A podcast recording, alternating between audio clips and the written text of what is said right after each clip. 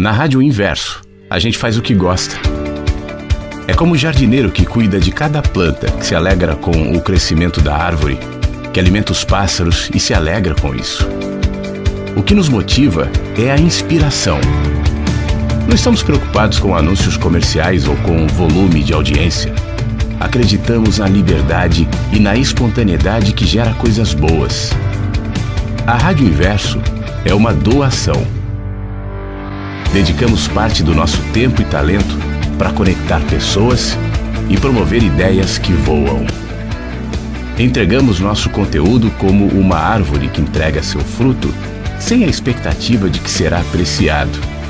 A árvore só dá frutos porque é árvore. O resto é apenas consequência. Não aceitamos enquadramento. Não somos uma rádio de espiritualidade nem de motivação nem de cultura, nem de músicas, mas permitimos que tudo seja linguagem. Nossa linguagem expressa parte do que somos, e o resto, silenciosamente, permeia os conteúdos e toca cada um dos que nos ouve. É um prazer ter você aqui no nosso jardim. Fique à vontade entre nós. Essa é a Rádio Inverso, porque a vida tem muitos sentidos. No ar. no ar. Mensagens que chegam pela manhã. Com Flávio Sequeira. Rádio Inverso. A vida tem muitos sentidos. Bom dia, boa tarde, boa noite, boa madrugada. Tudo em paz? Como é que começou a sua quinta-feira? Hoje é dia 8 de dezembro de 22, está no ar mensagens que chegam pela manhã ao vivo pela Rádio Inverso e também pelos aplicativos, pelo Taneim, pelo Spotify, pelo Google Cast ou pelo site da rádio para você que ouve depois que o programa foi ao ar. Por isso, bom dia, boa tarde, boa noite, boa madrugada. Mas para quem está comigo ao vivo de manhã, especialmente bom dia. Eu adiei um pouquinho o início do programa que estava tocando o Vanderly tão lindamente na rádio onde Deus possa me ouvir. E eu não quis cortar a música, eu sempre entro pontualmente às 8 no ar. Mas hoje eu atrasei uns dois minutinhos por uma boa razão, porque eu imaginei que, assim como eu, tinha mais gente também assim de fone, viajando com a música, indo para esse lugar que o saudoso Vanderly é, praticamente fazia numa oração, né? um lugar onde Deus possa me ouvir, onde eu não, onde não haja questionamentos, onde não haja brigas, onde nada, onde eu possa depositar as minhas alegrias, as minhas esperanças, as minhas dores, os meus medos, os meus traumas. E é nesse lugar, muitas vezes em silêncio, onde Deus pode me ouvir, não nas nossas próprias gritarias, aquilo que a gente chama muitas vezes até de oração, que deixa de ser é, uma expressão livre da alma e passa a ser só grito, silêncio.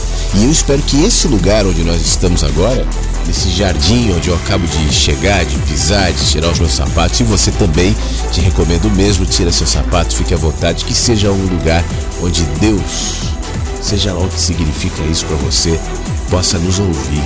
Onde a gente possa falar com liberdade, onde a gente possa se trocar né, com, com verdade, com liberdade mesmo, com integridade. E a gente se conecte aqui nesse encontro que começa pelo rádio é, quando eu me direciono, especialmente para quem está comigo ao vivo, também é na intenção de estimular você a participar, claro, do programa. Não fica legal quando as pessoas mandam áudio, texto. Poxa, eu pessoalmente fico especialmente feliz.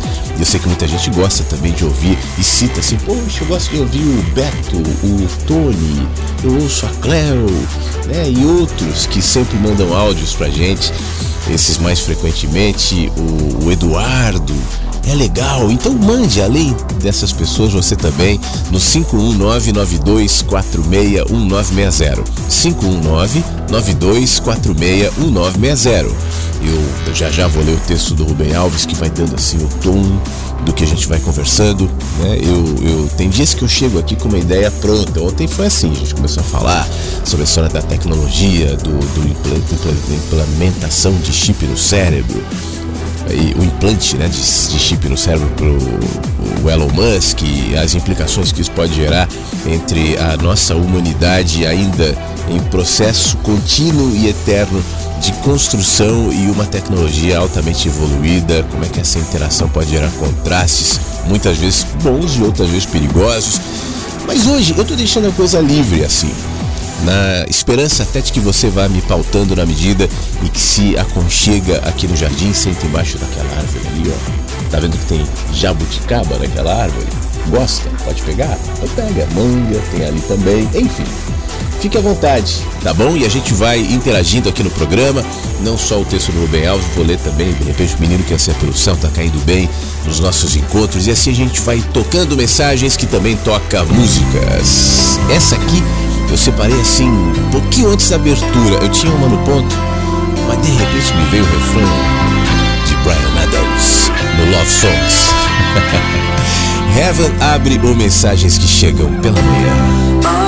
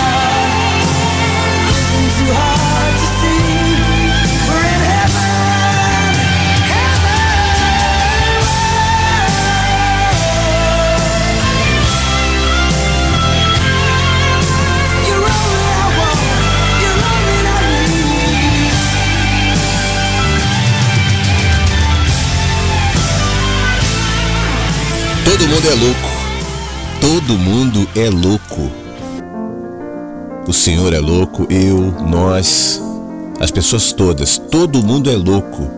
Por isso carece principalmente de religião para se desendoidar. É desendoidar, desendoidecer. Reza é que sara a loucura. No geral, isso aqui é salvação da alma. Eu cá não perco ocasião de religião, aproveito de todas. Mas quando posso, eu vou no Mindubim onde em Matias, um Matias na realidade é crente metodista, a gente se acusa de pecador, lê alto a Bíblia, ora, canta hinos, e aí vai, né? Bom, essa frase, escrita pelo Rubem Alves, foi dita pelo Riobaldo. O Riobaldo é um personagem do Grande Sertão Veredas, do Guimarães Rosa, né? sempre citado aqui nesses textos. Então, essa fala do Riobaldo abre o texto que segue dizendo. Eu peço licença, entretanto, para citar uma frase em, é, em latim, língua que um sábio jagunço ignorava. Similia simili, similibus curantur. O semelhante se cura com o semelhante. Quer dizer, veneno se cura com veneno, tipo vacina, né? Como ensina no caso do veneno a homeopatia também. E eu complemento então o dito do Reobaldo dizendo: religião é doideira para curar doideira. E eu fui doido. Eu gosto muito da Adélia Prado. Lendo os poemas dela, eu fico com saudade das Minas Gerais da minha infância. Eu tenho pena de quem não é mineiro, porque não vai entender. Para explicar o que é um queijo a quem nunca viu um queijo, as pessoas é difícil, né? As pessoas não vão entender, nem todas as palavras do mundo seriam de valia. Um queijo é inefável, está além das palavras do dicionário. Para explicar o que é um queijo, você tem que mostrar um queijo e não fala nada. Mas e se os queijos deixarem de existir? Bom, somente aqueles que haviam comido queijos enquanto ainda existiam é que vão saber o que de fato foi um queijo.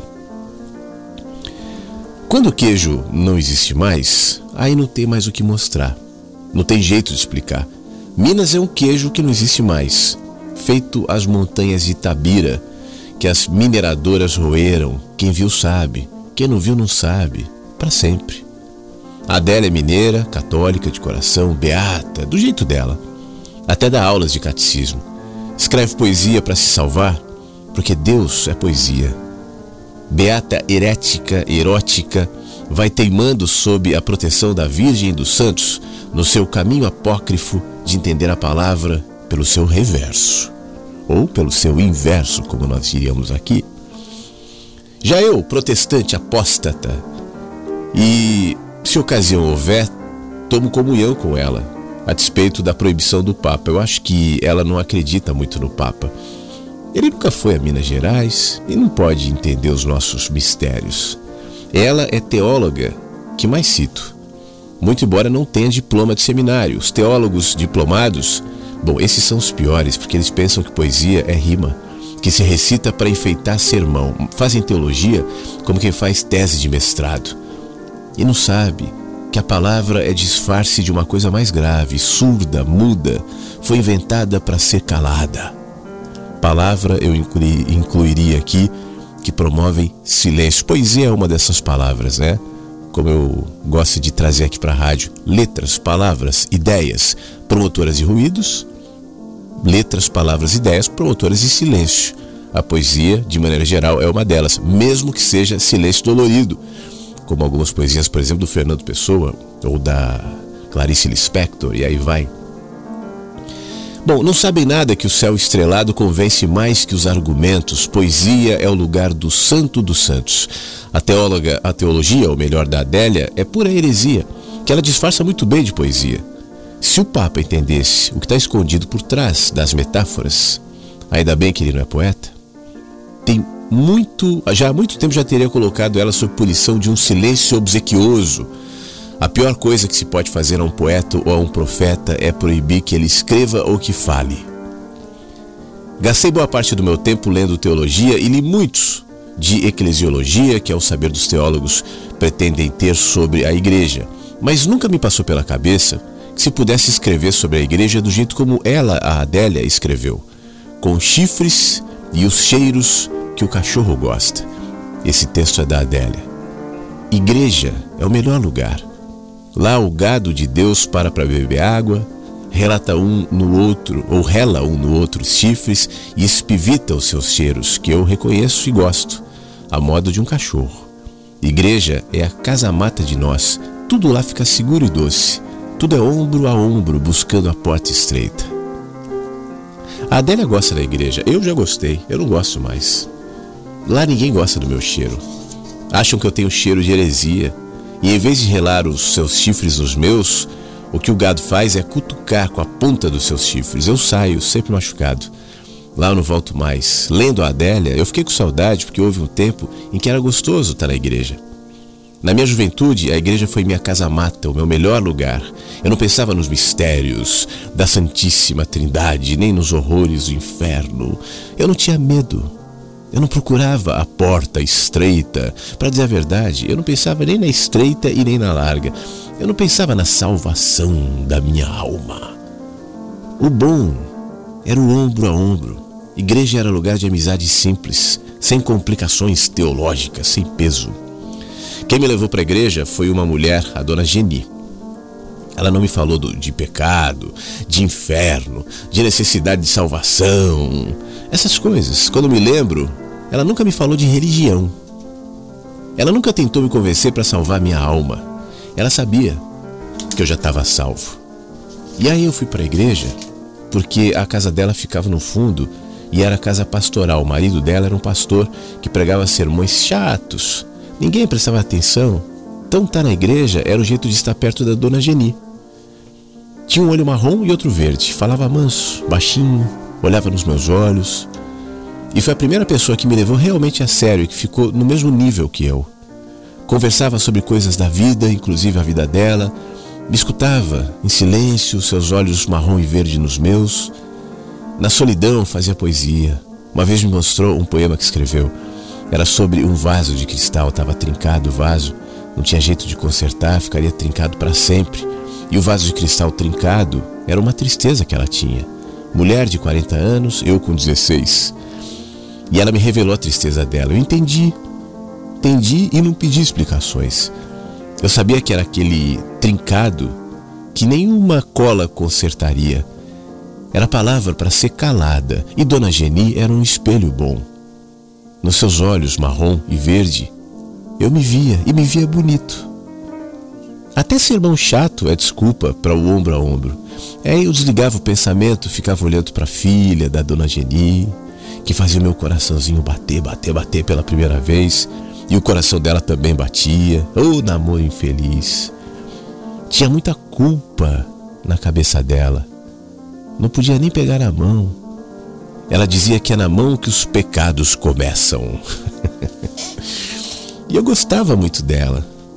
Dona Geni fazia gosto. Se dependesse da Dona Geni, eu e a filha dela namoraríamos de mãos dadas e ela abençoaria atrevimentos até maiores.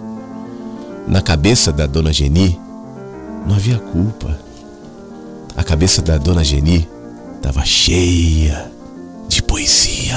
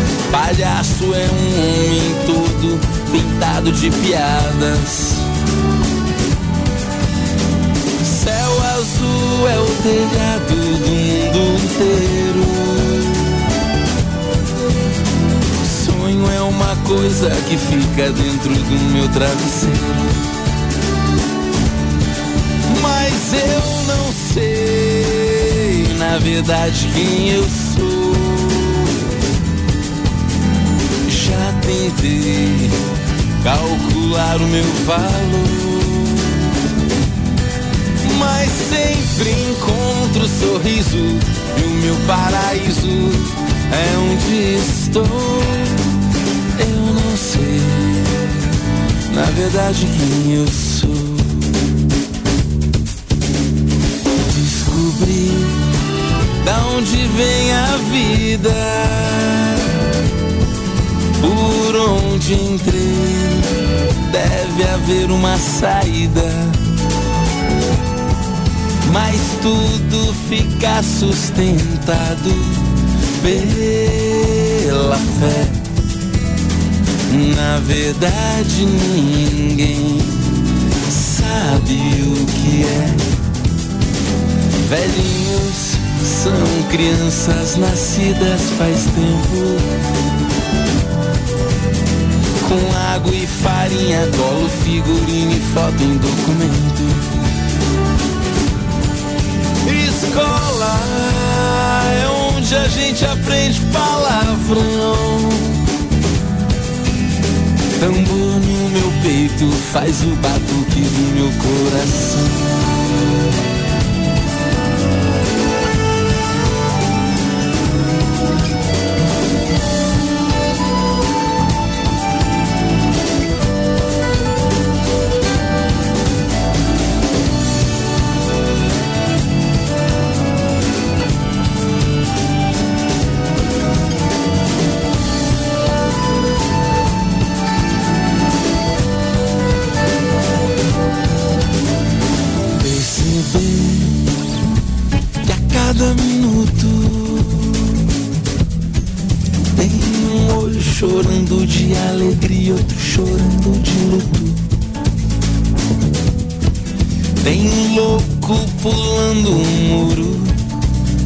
corpo pegando doença. Tem gente rezando no escuro. Tem gente sentindo ausência. Meninas são bruxas e fadas. Palhaço é um homem todo pintado de piadas.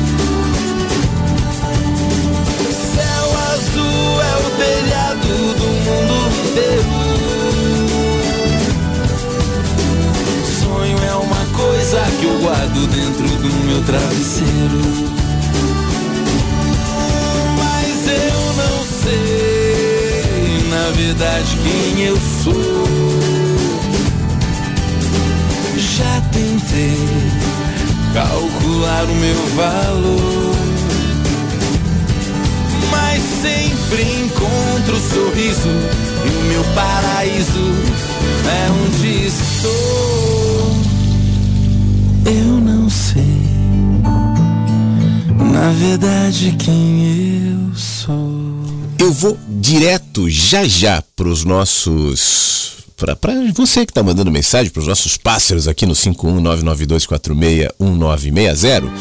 Mas eu quero emendar logo depois dessa música, porque a gente viu do texto do Rubem Alves que falava sobre a religião e comparava a palavra de Deus com poesia, com silêncio, é um outro entendimento. E aí eu estava, enquanto a música tocava, dando uma folheada aqui no Menino que é ser pelo céu para trazer um texto aqui para gente e achei um texto que tem relação até com aquele primeiro do Rubem Alves, esse se chama Freio e Direção, é um texto curto, então antes de seguir aqui para as comunicações que você pode mandar no 51992461960, eu quero é, trazer esse texto aqui, que é um texto curto e diz da seguinte maneira, assim, ó. Sempre que eu falo sobre liberdade, eu desperto defensores de controle. Deixa eu até te contextualizar. Para quem não me acompanha há muito tempo, talvez não saiba, ou talvez não tenha me ouvido já falar sobre isso, que o meu trabalho, ele eu, eu sinto algumas fases assim. E essas fases do meu trabalho, elas têm total relação, como é de se imaginar, com as minhas fases de vida, as minhas fases pessoal, pessoais. Como eu, eu, o que eu falo aqui é sempre de coração, né, de improviso, é, é a minha verdade, é o meu olhar, é a minha perspectiva naquele ponto que eu compartilho com quem de alguma maneira vem, então isso vai trazendo aquele meu momento, meu contexto. Então houve uma fase na minha vida, nesse meu trabalho aqui na internet, especialmente ali para 2010, 11, 12, foi ali na fase do Éden, do lançamento do Éden, enfim, mais ou menos essa fase que é, a minha linguagem, até por alguns trabalhos que eu fiz, tal, estava mais perto de pessoas ligadas ao cristianismo entenderem a religião, né? Isso também estava mais presente em mim. Eu nunca fui um cara, um rato de igreja, coisas do tipo, mas estava mais ligado, porque isso faz parte da minha formação também, lá de trás, tudo mais. Eu estou te contando isso porque nessa fase, é a frase que eu li, que eu escrevi esse texto, havia uma cobrança muito grande por parte desse público, que majoritariamente era um público cristão, para que eu me adequasse ao entendimento, à perspectiva, às liturgias, às crenças, às caixas. E eu nunca coube, eu sempre fui pássaro meio chato, assim, meio rebelde. Não, se não tem a ver comigo, se eu não caibo lá, eu não vou me adequar porque existe uma demanda, um público que espera que eu fale isso, porque senão vai ser heresia. Por isso, uma das razões que eu me identifico muito com o Rubem Alves é essa também. Quando ele, no texto que ele escreveu e há pouco eu compartilhei contigo, onde ele dizia: Eu não caibo lá, eu, eu, eu sempre saio machucado, né? Então, eu, aquele, o vídeo Deus Espinosa é um bom exemplo disso, de como as pessoas muitas vezes não entendem e te tratam como um herege, e eu já assumi essa posição há muito tempo, porque eu acho que essa é uma posição honrosa, né? É, é, indo inclusive em direção àquilo que o Krishnamurti fala sobre você tentar se adequar a um mundo de loucos, isso é loucura também, talvez a pior loucura. Então, esse texto foi escrito nessa fase, por isso, voltando para o texto, sempre que eu falo sobre liberdade, eu desperto defensores do controle. E aí as pessoas vinham e diziam coisas do tipo: liberdade sem Deus é soberba. Questionou, nesse caso, uma senhora que concluía mais ou menos assim: sem religião, o destino é o abismo, já que não há freio nem direção. Freio e direção, a função da religião. Para essas pessoas, Deus é sinônimo de controle. Eu já contei aqui na rádio algumas vezes uma conversa que eu tive há alguns anos já com meu pai. Meu pai não é um cara religioso, não, nunca foi, né? nunca teve uma religião assim, mas uma, uma vez a gente conversava e eu falava justamente sobre a minha percepção em relação à função da religião. Eu acho que ela pode ter uma função positiva, eu não sou contra a religião, não se trata disso, mas ele dizia assim: não, tudo bem, você tem razão, mas sem a religião o povo descamba. É necessário a religião, caso contrário viraria uma bagunça, uma anarquia tal. E isso revela esse olhar, né? A religião é freio, é controle, mas quem são os operadores desse sistema de controle, freio e direção? Quem fala em nome de Deus e mantém as ovelhas sob cabresto? Por que tanto medo da liberdade? Por que liberdade e Deus parecem palavras antagônicas para essas pessoas, ou um, a liberdade, ou outro, Deus? No Deus Espinosa, se você quiser um exemplo, depois de ver no YouTube e ler os comentários, tem muito comentário legal, tal, que entendeu, mas tem muitos outros bem nessa natureza, assim. Ah, isso aí é libertinagem e tal. O mais recente era um que falava assim: está tudo errado. Você quer saber o que é a verdade absoluta? Leia a Bíblia, né? Eu admito que todos temos nossos níveis de condicionamentos, mas eu confesso que ainda me espanto com a quantidade de gente que sequer cogita a hipótese do quanto se perdeu nos medos, nas formas e nas formas, nos limites psicológicos ou impostos em nome de Deus. Olhe para si mesmo e perceba quantos freios, quantos direcionamentos, sem nenhuma reflexão. É porque é. É porque sempre foi. É porque todos dizem que é. Então seguimos a manada, apoiados uns nos outros, ainda que ninguém saiba direito para onde vai. Cegos guiando cegos, filhos do medo em nome do amor, perdidos no quarto escuro, desarrumado, até que a luz acenda. E aí, quando a luz acende, a gente perde o medo do escuro. Sabe aqueles monstros? Eram sombras, aqueles uivos. Era o vento, as ameaças. Era eu que as alimentava com o meu medo. Quem anda com medo, quem sai por aí em busca de freio, não vai sair do lugar, obviamente. Você pode ter a crença que você quiser, pode ter os seus costumes, seus rituais, a sua fé. Você pode crer, descrer, sentir-se à vontade com determinada religião, preferir uma ao invés da outra ou nenhuma. Pode seguir o caminho que escolheu, mas cuide para que não seja um caminho de medo. Esteja onde estiver, que seja em liberdade, para onde quer que vá, caminhe em consciência. É preciso sair das jaulas, livrar-se do medo, andar com as próprias pernas, sem culpa, sem peso, trocar as ameaças pela paz de quem sabe que Deus mora dentro. E nós moramos dentro de Deus. No espaço da liberdade, no caminho da consciência, você se sente capaz de pensar nisso? Sua resposta, seu incômodo, seus argumentos, certamente, como sempre, revelarão o seu nível de condicionamento do menino que anseia pelo céu. Bom dia, Flávio. Bom dia, Inversos. Fiquem todos bem. É o Anderson. Feliz quinta-feira.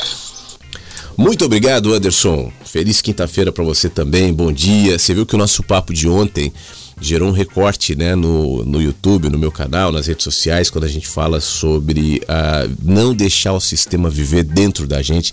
Eu dou o exemplo daquela história da, das carnes salpicadas por ouro e a repercussão toda que deu.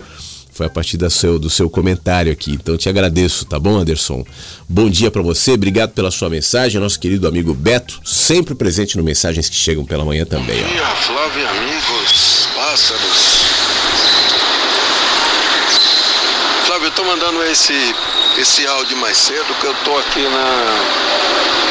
Tô aqui na rodoviária, terminal Barra Funda, vou, vou, vou visitar minha mãe agora para a cidade de Salto, aqui no interior de São Paulo. Aí eu gostaria de comentar sobre o rapaz que mandou um áudio ontem para você, você comentou sobre o, a ostentação, a riqueza, né? A gente desejar as coisas e, e coisa e tal. Aí eu fiquei, depois eu fui para casa, fiquei assistindo uma coisa que eu nunca faço, fiquei assistindo um programa falando sobre, na própria internet, né? Sobre a carne de ouro lá do Catar, seleção. Aí depois veio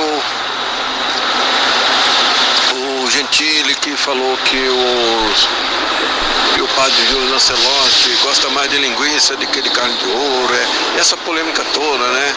Aí juntou um negócio do, do assédio lá do Tirulipa, naquela festa brega lá. Aí eu pensei comigo mesmo que, o povo se diverte com as coisas que são bregas, né? Tudo isso é tão brega, né? A gente deveria. Isso, isso diz muito, né? porque o povo, o povo se assim valoriza muito isso, dá muito, muita audiência para essas coisas. Quando o mais importante mesmo fica meio escapa, escapa a atenção de todo mundo, né? O povo valoriza mesmo que não tem valor, por assim dizer, né?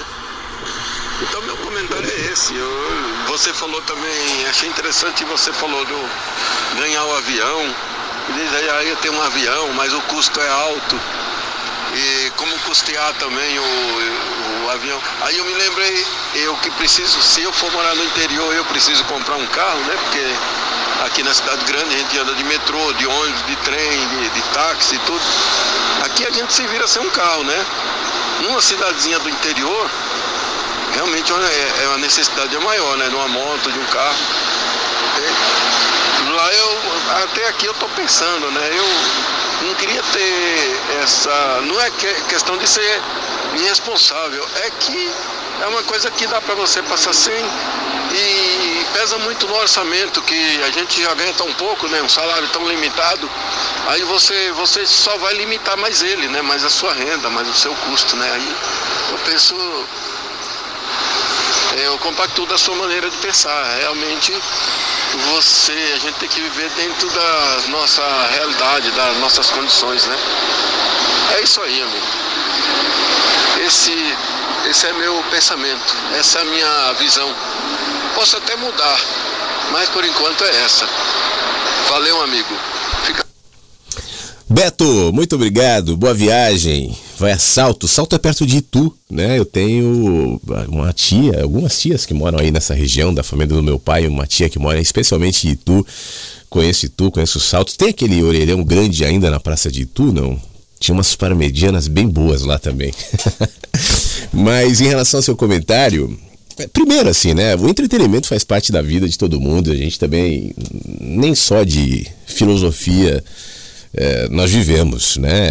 É, é, preciso que haja espaços de, de leveza, de humor, de, de bobagem, né? De entretenimento. Isso também faz parte.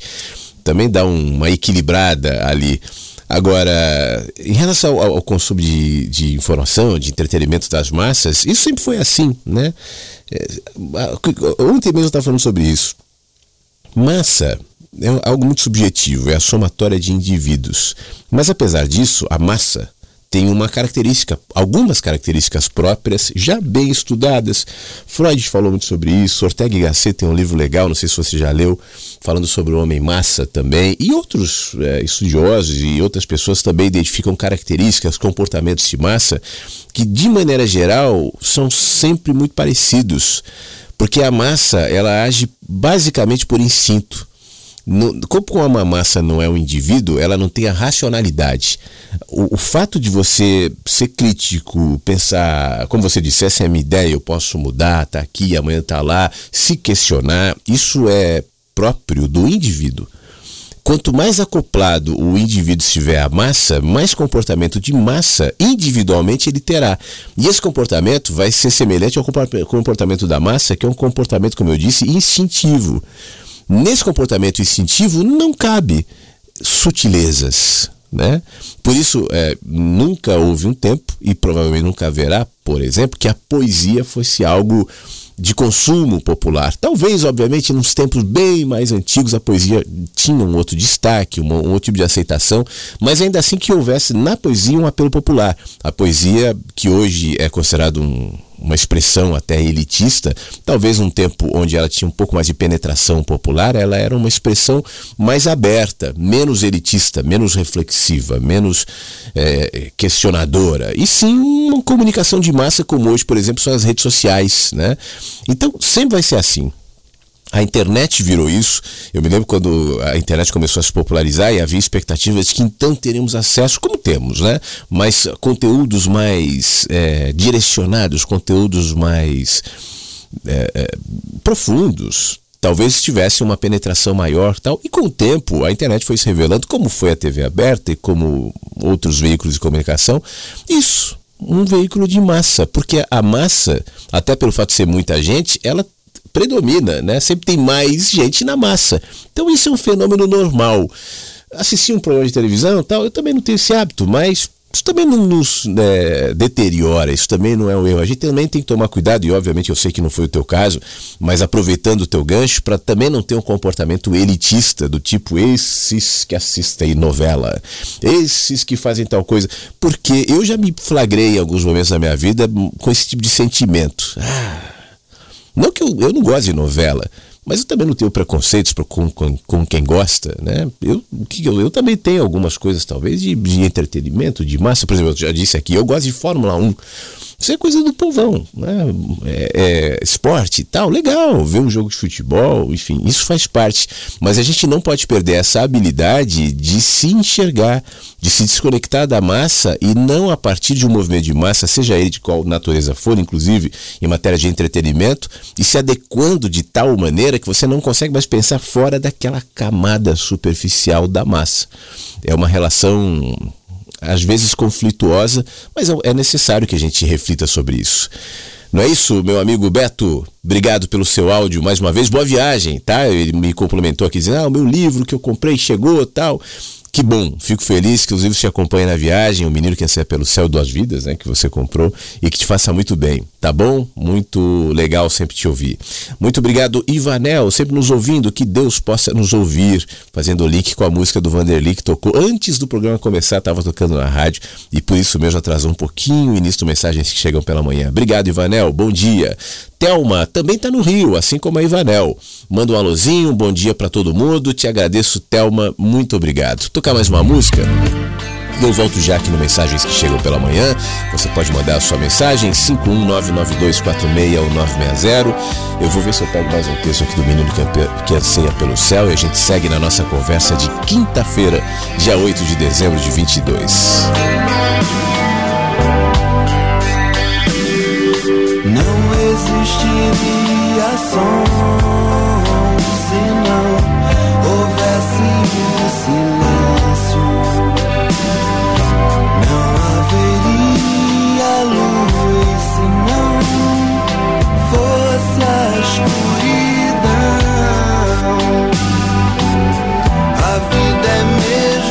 assim.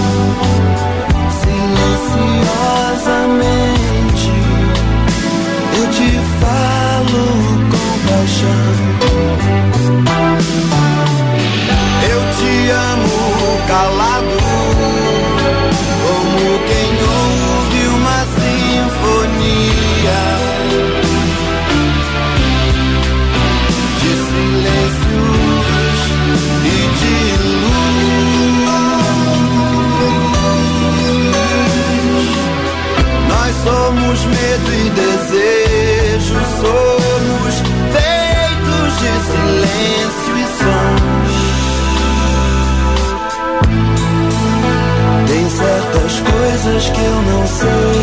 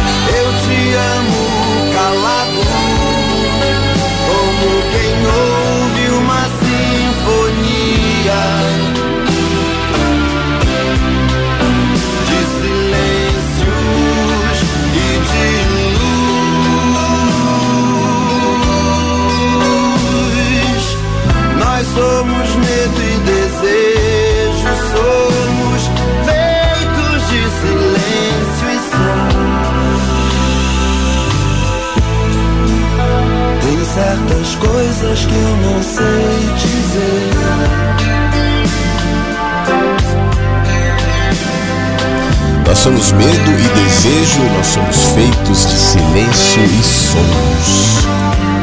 De luz e de sombras também. Nós somos contrastes sempre. Quem tenta se apegar só a um lado, só luz. Eu só sou luz. E só espero de mim luz. O tempo inteiro. Esse vai viver a sobrecarga, mais do que isso, vai viver a embriaguez da sua própria luz, a cegueira da sua própria luz. É preciso que diminua um pouco a luz e haja o contraste das sombras para que então eu possa enxergar e caminhar. Luzes e sombras, sons e silêncios. Nós o tempo inteiro somos feitos disso. Talvez o nosso grande desafio, já que a gente fala tanto sobre a busca por sabedoria, seja harmonizar isso, equilibrar esses contrastes que tantas vezes nós carregamos, em primeiro lugar aceitando, reconhecendo que é assim. Sem a, a culpa, inclusive, de que eu tenho sombras, né? de que eu tenho é, defeitos, de que eu tenho medos, de que eu tenho preocupações mas faz parte da nossa humanidade. Não, os seres humanos não são diferenciados por sentirem ou não sentirem isso. Aqueles mestres iluminados que chegaram naquele patamar para andarem de bata e de barba grande falando namastê, sentem as mesmas coisas, só não podem demonstrar, porque senão diminuem a expectativa dos seguidores de que ele chegou lá. E às vezes, justamente por esconder isso, a sombra cresce de maneira tão profunda, tão enraizada na alma que quando um escândalo acontece ou qualquer outra coisa né, revela de fato que havia aquela sombra, aquela pessoa fica vendida e fica sem saber o que dizer por ter defendido durante muito tempo, de maneira consciente ou inconsciente, a imagem de iluminado permanente. Todo mundo que tenta segurar essa coisa do iluminado permanente vai ser consumido pela própria sombra. Às vezes a gente percebe, às vezes a gente não percebe, mas é inevitável, porque ninguém é só luz. Assim como também quem tenta permanecer o tempo inteiro na sombra, esse é sugado por ela também, né? E vai padecer de uma cegueira horrível. Apagaram-se todas as luzes e agora não tenho para onde me movimentar. Assim como foi necessário para aquele que ficava somente na luz apagar algumas ali para gerar o contraste, para esse que ficou só na escuridão, vamos acender outras, para que então a gente possa iluminar, iluminar o nosso caminho e ver, e enxergar e seguir adiante. É o equilíbrio entre uma coisa e outra, e é isso que vai diferenciar as pessoas. Não é só ser luz ou só ser escuridão é harmonizar isso e, obviamente, tentar aumentar, expandir a área da dimensão de luz dentro de mim. Né? Mas sabendo que o contraste sempre é inevitável. Por falar nisso, uma das situações que nos iguala muitas vezes é que a gente tem nossas preocupações. Preocupações de cada dia, esse é o título desse texto que eu vou ler e comentar contigo que eu escrevi no Menino que Anseia pelo Céu já faz alguns anos. Mas ele começa dizendo assim: Eu respondi um e-mail agora. Aliás, e-mail já vai denunciando que o texto é meio velho, né? E-mail já virou uma coisa meio velha. E-mail, e-mail é mais profissional. Você usa e-mail? No dia a dia, assim, ó, me manda um e-mail.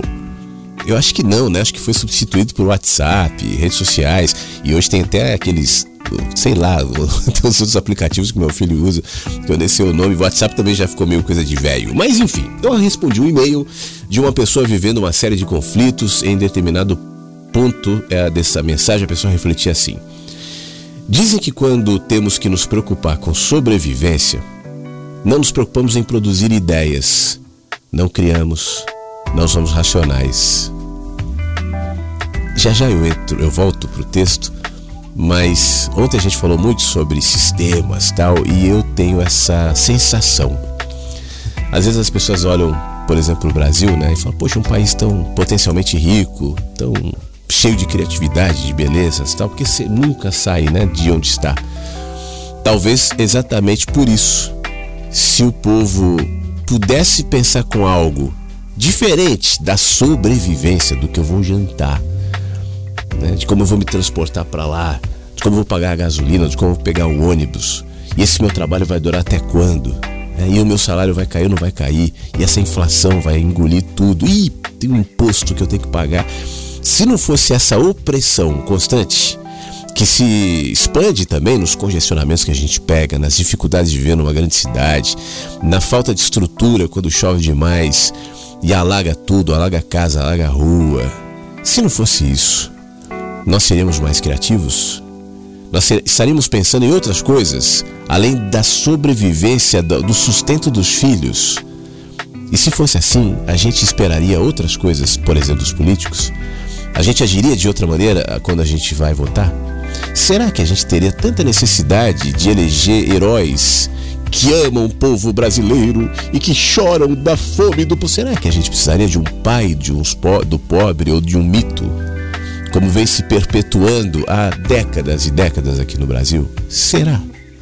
Mas voltando para o texto, eu parei para pensar sobre isso por um instante e vi o mundo inteiro preocupado com a própria sobrevivência. Não são as mesmas preocupações para todos. Enquanto alguns lutam diariamente pelo básico, outros se entregam a causas aparentemente supérfluas, mas sempre tratadas como se fossem fundamentais. Veja como nossa sociedade se organiza sobre a tal luta pela sobrevivência, supervalorizando o Deus mercado, permitindo que a economia fundamente essas castas e hierarquias, formatando mentes, formatando valores, doutrinando jovens que passarão a vida tentando se adequar a um sistema que poderá premiá-los, quem sabe, ungindo-os como fiéis e valorosos soldados. Aliás, me, me incomoda há muito tempo essa, esse posicionamento de certos pais e mães é, que só valorizam os seus filhos se eles passarem numa super faculdade e tal. Claro, é com a melhor das intenções, né? Mas pensando em que propriamente? Na sua formatação para um mercado de trabalho que talvez não seja nem aquilo que o filho quer. Quantos pais e mães e educadores de maneira geral, porque pais e mães também são educadores, estão preocupados em despertar nos seus filhos, naqueles que você ama, a sua potência, a sua vocação, o seu dom. E todos nós temos algum, mesmo que não seja rentável, mesmo que não seja acolhido, metabolizado, valorizado pelo próprio mercado. Como seria a sociedade se nós, pais, mães, amigos, amigas, educadores, enfim, estivéssemos, estivéssemos preocupados em valorizar e potencializar o dom das pessoas? Você, por exemplo, está me ouvindo. Você tem um dom? Qual é? Você pode ter esquecido, né? Mas em algum momento da sua vida algo te tocou de maneira especial e ainda toca. Qualquer coisa. O que, que faz aí, usar uma expressão meio antiga, as borboletas baterem no estômago? Tem alguma coisa que você sente que você faz bem, que você nasceu para isso? Por que, que você se afastou disso? Ah, porque é a realidade, porque o mercado, porque eu entendo. A vida é difícil para todo mundo, né? Mas onde é que você guardou esse, esse dom? Onde é que você guardou essa vocação? Talvez não, seja um momento interessante para reabilitá-lo em alguma medida, de alguma maneira. Né? Eu vou te dar um exemplo da minha mãe até. A minha mãe, ela, na, mais jovem, tal, ela escrevia muitas poesias, era muito hábil na poesia. Eu me lembro em casa de uma pastinha azul com folhas amareladas datilografadas com muitas e muitas poesias. E eu ia ler aquelas poesias e ficava encantado assim. Eram, eram realmente muito bonitas muito doloridas todas elas. Mas era uma expressão que a minha mãe encontrou durante alguns anos de colocar ali a sua tristeza inclusive. Isso é terapêutico isso é bom isso é bonito isso é arte. Há alguns anos eu incentivei que ela criasse um blog. Poxa mãe põe isso tal e ela ah, mas quem vai ler mas não é para alguém ler né? É para você, é para ter, é para exercitar o seu dom. Põe ali e tal. E ela fez. É, acho que está no ar ainda, chama poesiasdaleni.wordpress.com. Eu até vou se está no ar desse blog da minha mãe, porque depois ela abandonou esse blog. Eu, poxa, mãe. As pessoas, eu comecei a falar na rádio, pois, Poesias da Leni. Eu comecei a falar na rádio e as pessoas começaram a entrar e ela começou a ficar muito feliz. Eu recebi uma mensagem e tal. Inclusive foi a partir desse blog dela que histórias muito interessantes aconteceram. Mas depois eu vou contar, senão eu vou sair muito do, do que eu estou dizendo aqui. É, poesias da Lenir não existe, mas aqui eu acho que eu botei um Lenir com R aqui. Mas enfim, o que, que eu estou querendo dizer com isso? É um dom que estava guardado na gaveta e mofando há muitos anos, daqui a pouco foi exercitado, mesmo que não fosse para as pessoas lerem, mesmo que não fosse para acontecer nada, mas para colocar ali, né? É um dom dela, que às vezes eu dou uma cobrada assim, poxa mãe, você não fez mais nada, isso, não, não ah, não quero, não estou com vontade, não estou inspirada, tudo bem.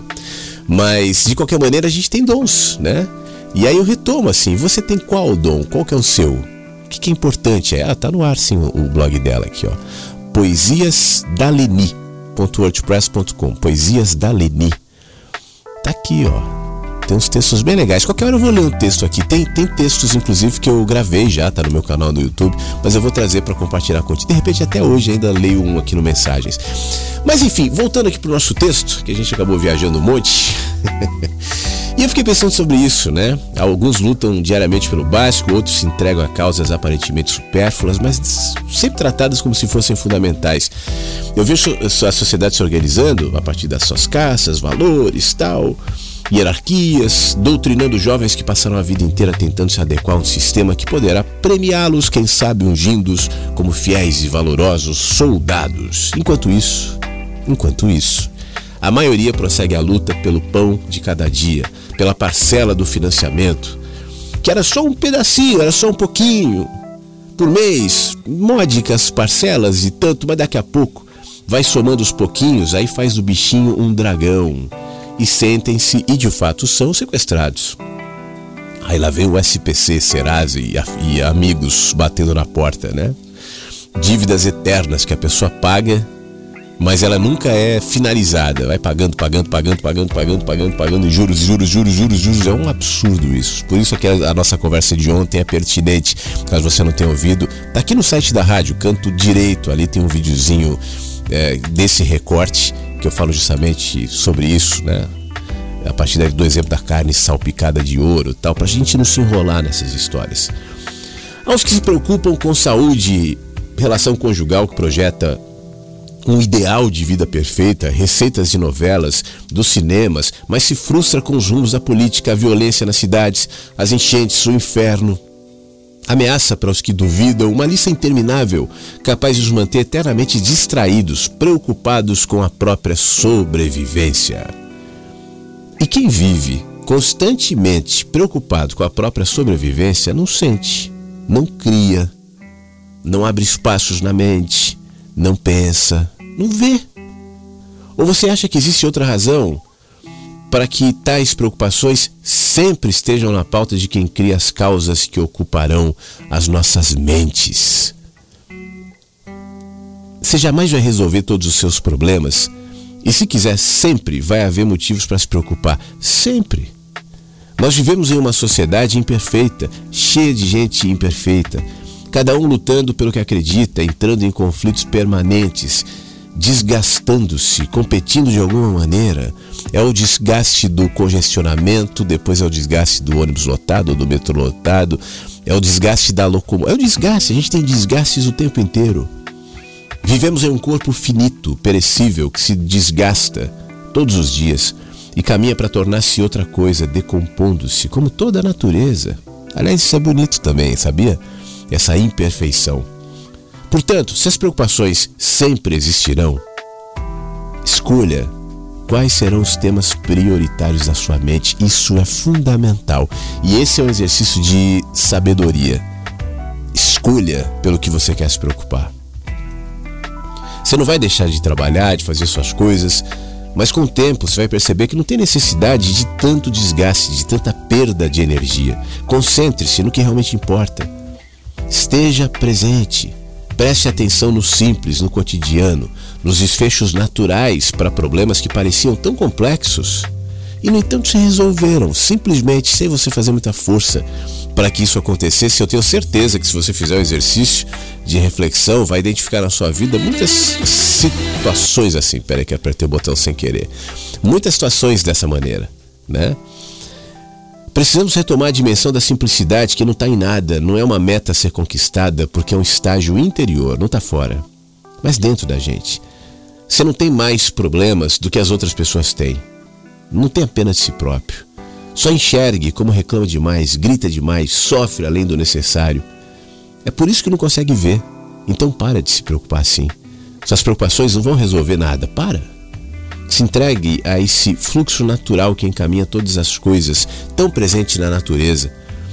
Eloquente em significado, sábio em cada desfecho, com o tempo tudo vai ficar claro e a paz vai ser o seu árbitro e o seu arbítrio também. Mas agora é importante que entenda: enquanto andar preocupado, vai estar mais distante de enxergar soluções.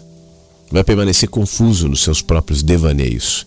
Independentemente dos cenários, pacificar-se é uma escolha sua, um caminho que pode ser seu. Termina aqui o, o texto e eu quase ouço alguém dizer assim: ah, mas é tão fácil, né, para você? Claro que não, nem para mim nem para ninguém. Não é fácil, mas é possível. E se é possível, por que, que a gente não tenta? Pensar sobre isso já pode ser um bom começo, né? E entender que realmente a gente carrega muitas vezes uma, uma um peso, a gente carrega muitas vezes uma preocupação absolutamente desnecessária e, e que só nos trava. E isso é produzido, seja artificialmente, pelo sistemão que te mantém sempre ocupado na roda de hamster, ou seja por você mesmo, né, que não percebe e se acostumou, se viciou nesse processo. Se você refletir sobre isso, já pode ser um bom começo. Agora sim, agora aperta o botãozinho certo. Essa música fala sobre calma calma aí. E faz sempre que eu não toco, né? A Paula Toller segue no Mensagens que Chegam pela Manhã.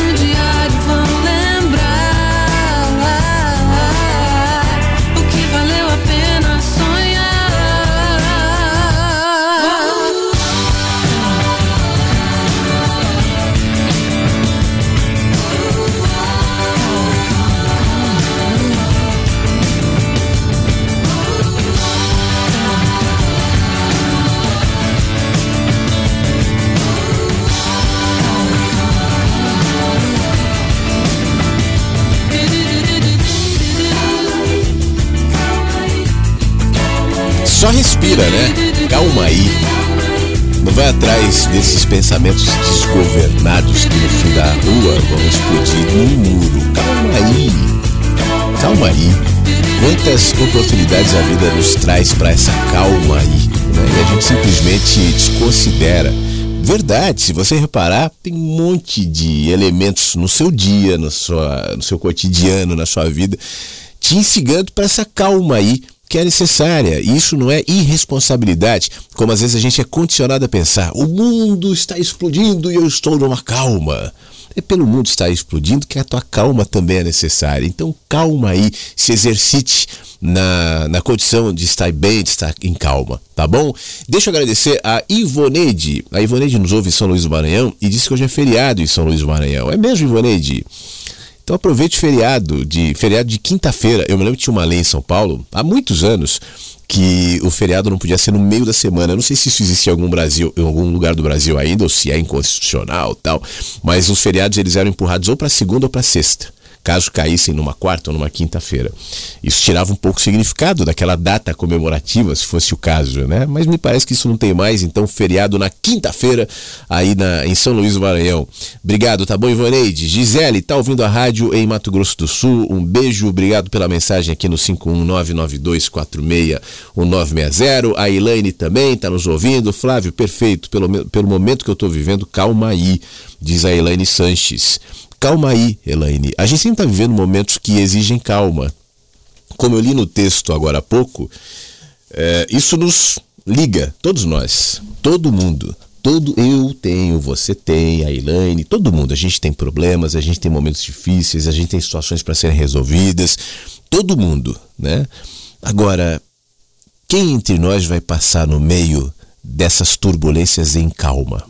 A imagem que eu vejo é justamente essa. Você está no comando de um voo, de um avião, e aí você entra no meio de uma turbulência, os passageiros começam a ficar desesperados. Já aconteceu isso contigo, não? Os passageiros lá, ai meu Deus, aí começam a fazer Pai Nosso alto tal. E é só uma turbulência e os pilotos foram treinados para passar por elas calmamente a estrutura do avião aguenta calmamente, mas a falta de consciência do que aquilo significa faz com que aqueles passageiros, imbuídos dos seus próprios medos, né, que já foram ali resistentes tal, gritem, se, se, se percam, enfim, se desesperem em algo que não era para se desesperar.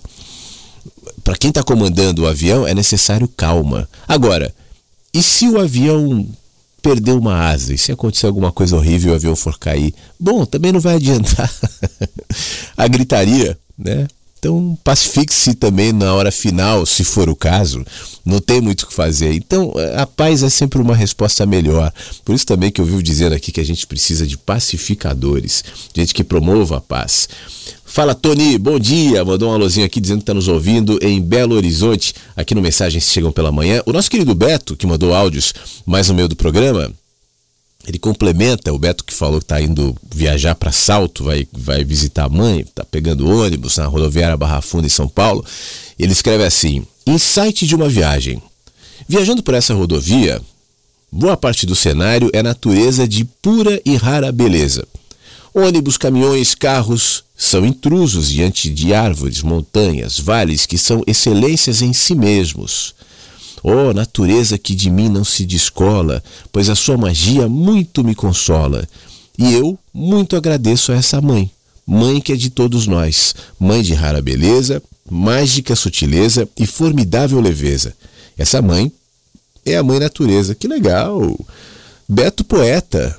Obrigado, Beto. Que bom que a viagem te traz insights, te traz inspirações. Eu também amo viajar. Eu amo pegar a estrada, mas eu não gosto muito de ir de ônibus.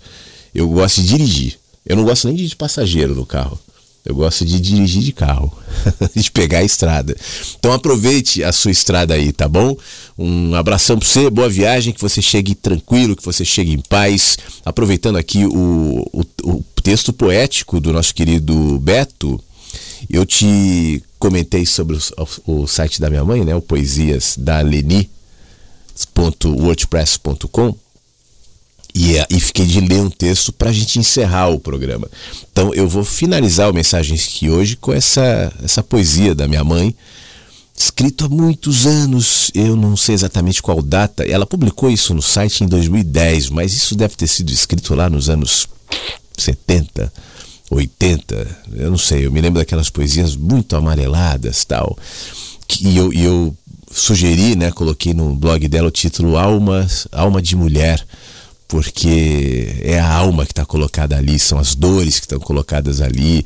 É um negócio muito sensível. Talvez até por isso ela tenha algum pudor em estar tá publicando tal. Mas como está público, então nada me impede de ler e compartilhar contigo aqui no Mensagens que Chegam pela Manhã. Diz assim, ó. Só agora compreendi que a vida não tem retorno. Que os sonhos se realizam se guardados na lembrança e maturados na alma. Só agora compreendi que o amor tem muitas formas de entrar em nossa vida para alegrar nosso caminho e aguçar nossa esperança. Chega espontâneo e sereno, como o riso de criança. Só agora compreendi que sonho não tem limite e a felicidade existe e está perto, muito perto, das nossas longas jornadas. Só agora compreendi que teu amor era tudo que enriquecia meu mundo e era som em meu silêncio. E isso tudo era vida. Tudo isso era verdade. Mas o que antes foi sonho tornou-se agora saudade. Saudade de um mundo tão mais bonito que me escapou. Nem senti e a vida, que era tão minha, voou para bem distante e levou consigo momentos especiais tão marcantes que não consegui guardar. Por muito querer viver, me perdi pelos caminhos e fiquei só e pequena, sofrendo com minhas penas a saudade do meu ninho da vida, tão cobiçada que vi desaparecer. Ficou tudo muito longe dos sonhos que acreditei, do amor que tanto sonhei. Mas se foi, já não tem volta. Quis demais, pensei ter pouco. Sonhei tanto e, como louco, me debrucei na conquista do muito. E tudo perdi. Porque o amor chega calmo, silencioso, discreto, e esteve sempre tão perto, mas não reconheci. Não me sinto fracassada, sei que amei e fui amada, e para realizar os meus sonhos, estive perto, tão perto. Mas troquei o que era certo por insanos devaneios, segui fugaz, sem freio, cobiçando com anseio o que eu não podia ter. Tolo fui, paguei o preço por tudo isso, padeço, mas para meu pesar eterno, só agora compreendi. Um beijo e até amanhã. Mensagens que chegam pela manhã com Flávio Sequeira, Rádio Inverso.